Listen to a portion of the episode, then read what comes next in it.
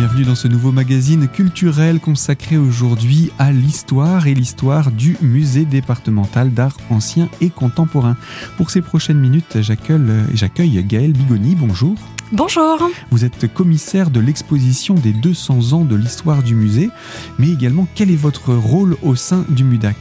Alors effectivement, je suis commissaire pour cette exposition, accompagnée de Thierry de chez le prêtre, qui est responsable de la conservation départementale et des expositions, et de Pierre Gauvin, chargé des collections de peinture et de sculpture. Et, vous-même, donc, au sein du musée Alors, au sein du musée, je suis responsable de la documentation et de l'informatisation des collections et chargée des collections d'art graphique. Alors on va parler avec vous de ces 200 ans d'histoire de ce musée. Ce n'est pas tous les jours ni tous les ans qu'on fête ces 200 ans. Et donc il y a de cela 200 ans, le musée était créé, fondé. Euh, qu'est-ce qui a amené à cette fondation, à cette création? On va commencer peut-être par là avant de découvrir ce qu'était ce musée à l'époque.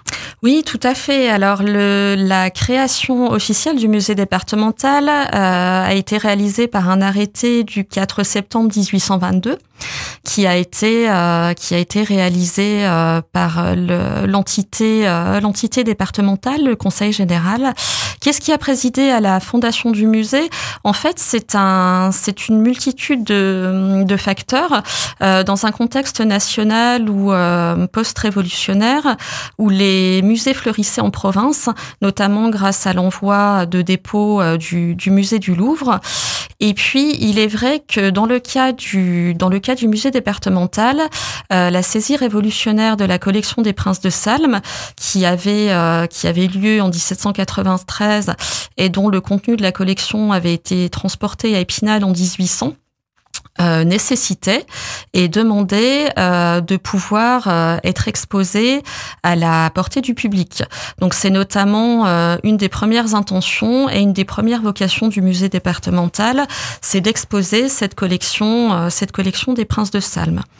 La deuxième, la deuxième, on va dire, source d'origine de création du musée départemental, c'est de pouvoir accueillir les produits de fouilles et objets découverts dans les différentes communes vosgiennes par euh, la Société des Antiquités.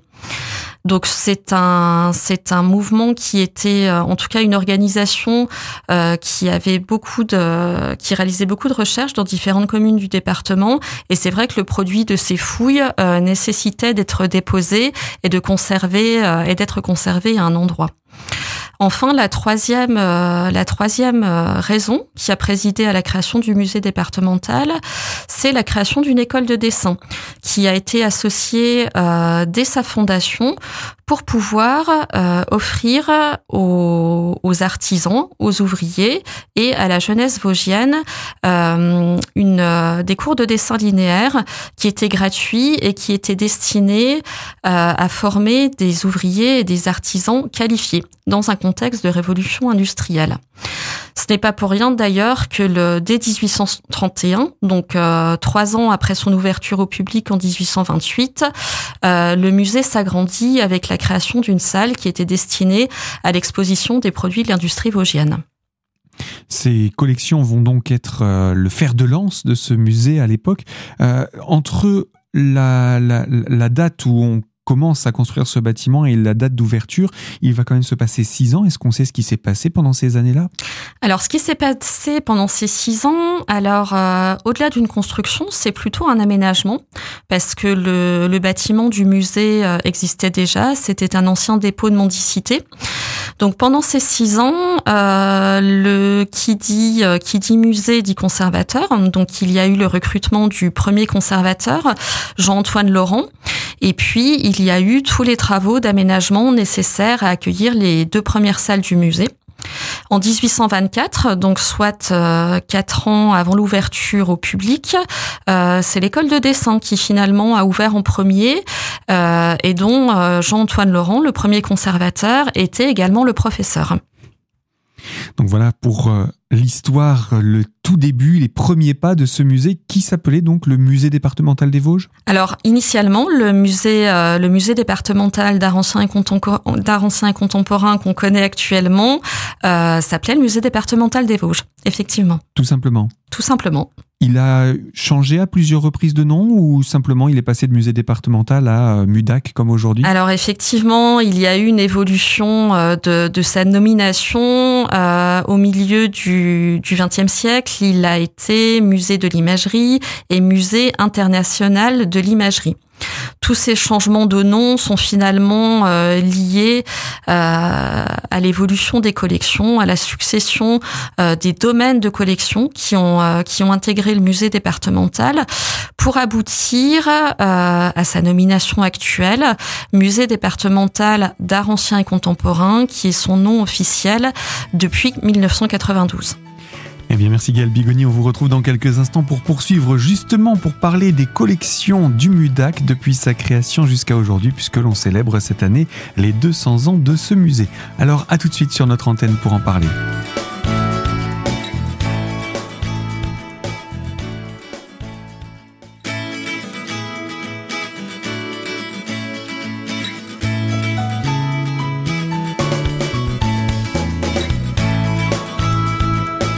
Partie de ce magazine culturel consacré au musée départemental d'art ancien et contemporain avec nous Gaël Bigoni, commissaire de l'exposition 200 ans du MUDAC, l'une des trois commissaires de cette exposition.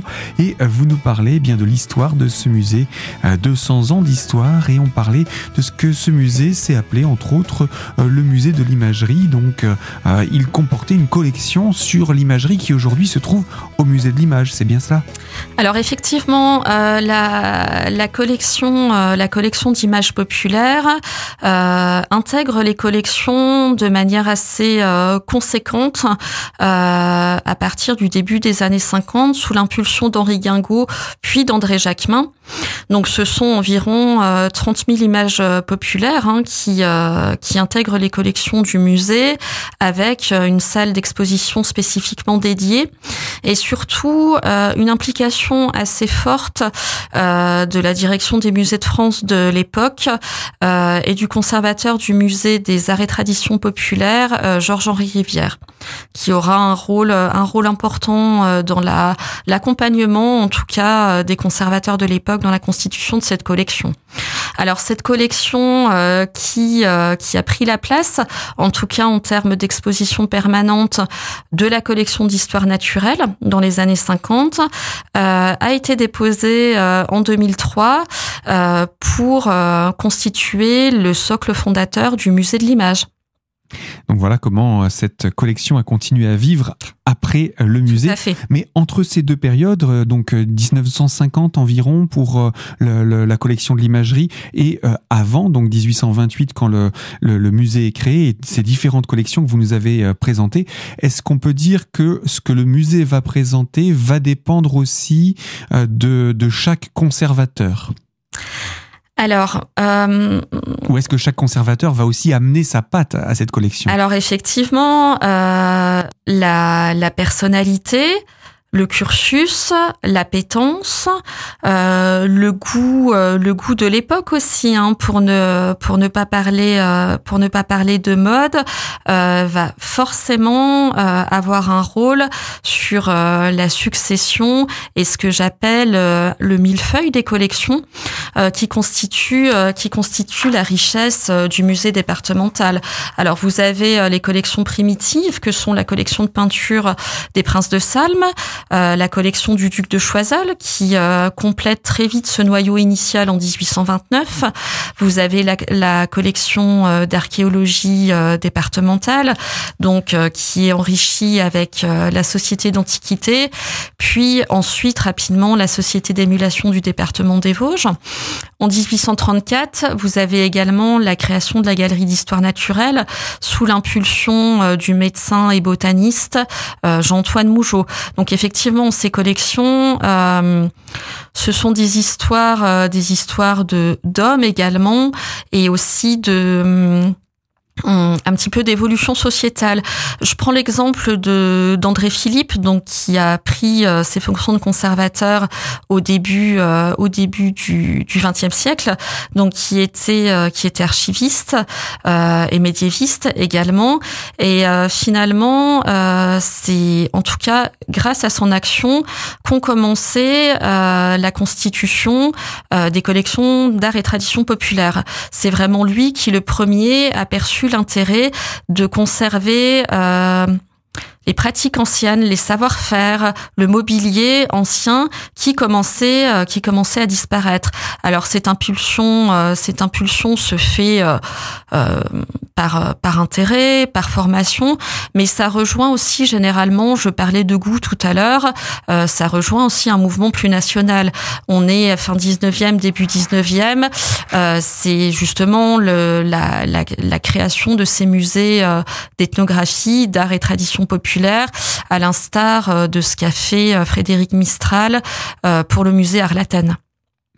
Donc voilà pour ces, ces, exemples en tout cas de collections, d'évolution de collections. Mais on imagine quand on entend toutes ces collections qui viennent s'ajouter qu'il est difficile de toutes les présenter au public. à partir de quelle période on a commencé à parler de réserve au musée?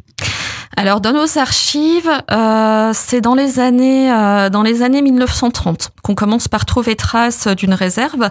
Donc c'est toujours le même André Philippe, hein, euh, voilà, qui signale euh, la mise à disposition d'un local pour stocker les collections qui voilà qui n'ont pas forcément vocation à être exposées de manière de manière permanente. Mais à la lecture justement de voilà et, au, brassage, au, dépouillement de toutes euh, de toutes les archives euh, qu'on a pu reconstituer sur 200 ans, euh, le musée départemental a, c'est une récurrence, hein, a toujours manqué de place, que ce soit dans ses espaces permanents dans ces espaces euh, de, de, de stockage. Et c'est aussi une récurrence pour la, la majorité des musées. Alors notre mission n'est pas forcément de tout exposer. Hein. Nous avons aussi une mission de, de conservation, mais euh, c'est vrai que les notre mission recoupe aussi des choix, justement dans ces expositions, entre ce qui peut être exposé et ce qui euh, rejoint, euh, rejoint nos réserves. Eh bien, je vous propose, Gaël Bigoni, qu'on puisse expliquer également ce que deviennent ces œuvres une fois qu'elles sont en réserve. Est-ce qu'elles sont sorties, partagées, utilisées? Je vous propose pour cela qu'on se retrouve dans la troisième partie de ce magazine consacré aux 200 ans du MUDAC, le musée départemental d'art ancien et contemporain. A tout de suite sur cette antenne.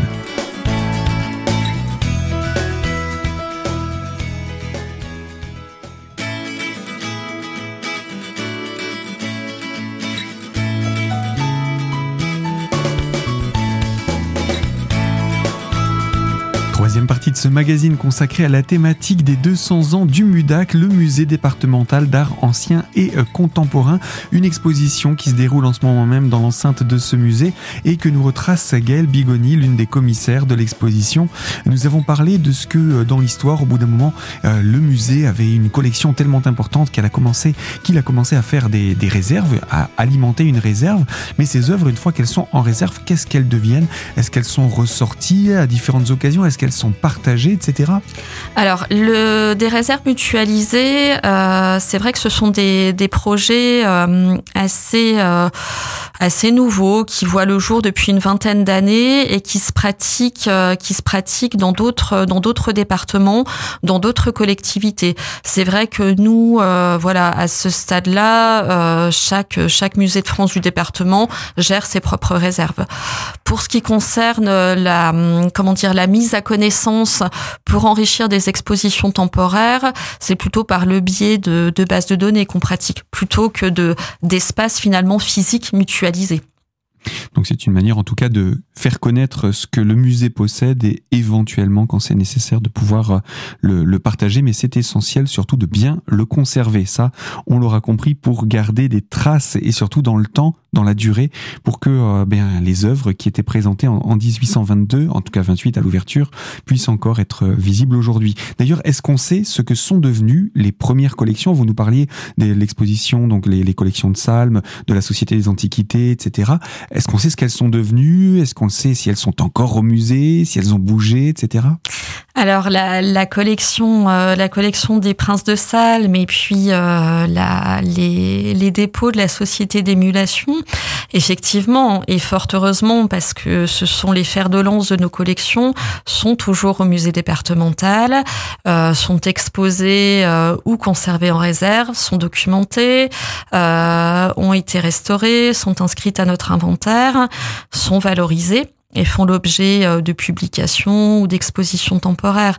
Après, c'est vrai qu'il y a une certaine partie, euh, euh, quelques quelques pans de nos collections dont on a perdu la trace, notamment la collection d'histoire naturelle, qui a été, comme je l'ai dit précédemment, euh, qui a quitté les salles d'exposition temporaires au milieu euh, au milieu des années euh, des années 50 et qui a été déposé alors une toute petite partie au muséum d'histoire naturelle et qui a été ensuite vendu dans des établissements d'enseignement supérieur notamment scientifiques.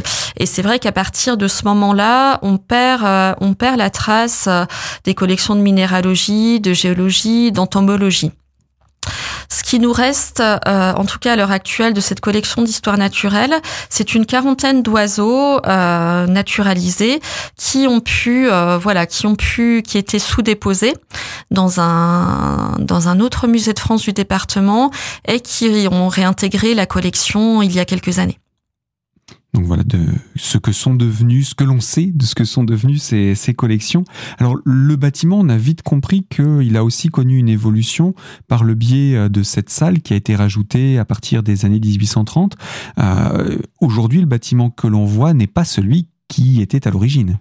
Alors effectivement, le, bâtiment d'origine a fortement euh, évolué, notamment avec euh, la grande phase de, ré de, de rénovation qui s'est déroulée euh, de 1986 à 1992. Euh, avant, en tout cas avant cette grande phase de rénovation, les aménagements qui ont pu être faits au musée départemental étaient surtout des aménagements muséographiques, notamment accueillir les sculptures antiques et médiévales qui étaient exposés dans le jardin et qui ont réintégré euh, les espaces d'exposition permanents couverts afin de les protéger euh, des intempéries.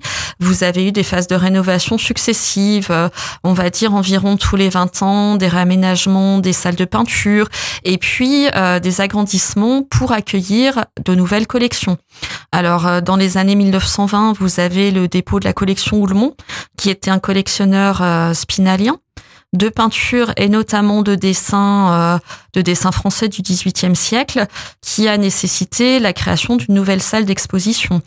Un petit peu euh, quelques quelques années euh, avant, à la fin du XIXe siècle, en 1886, vous avez également eu l'ouverture d'une salle spécifiquement consacrée à la donation euh, d'Émile Lagarde, donc qui a donné au musée environ 2000 objets une sorte de, de cabinet de curiosité qui allait euh, de toute une collection de clés et de cadenas à des instruments de musique, euh, des objets euh, de guerre d'origine extra-européenne, euh, des armures, des miniatures, euh, des éventails, euh, quelques peintures aussi. Et c'est c'est vrai que tous ces tous les les aménagements successifs du musée, en tout cas jusque dans les jusque dans les années 80, étaient surtout surtout d'ordre muséographique. Et bien voilà pour l'évolution du bâtiment du musée départemental d'art ancien et contemporain depuis sa création il y a de cela 200 ans, puisque c'est justement le titre de cette exposition 200 ans du MUDAC.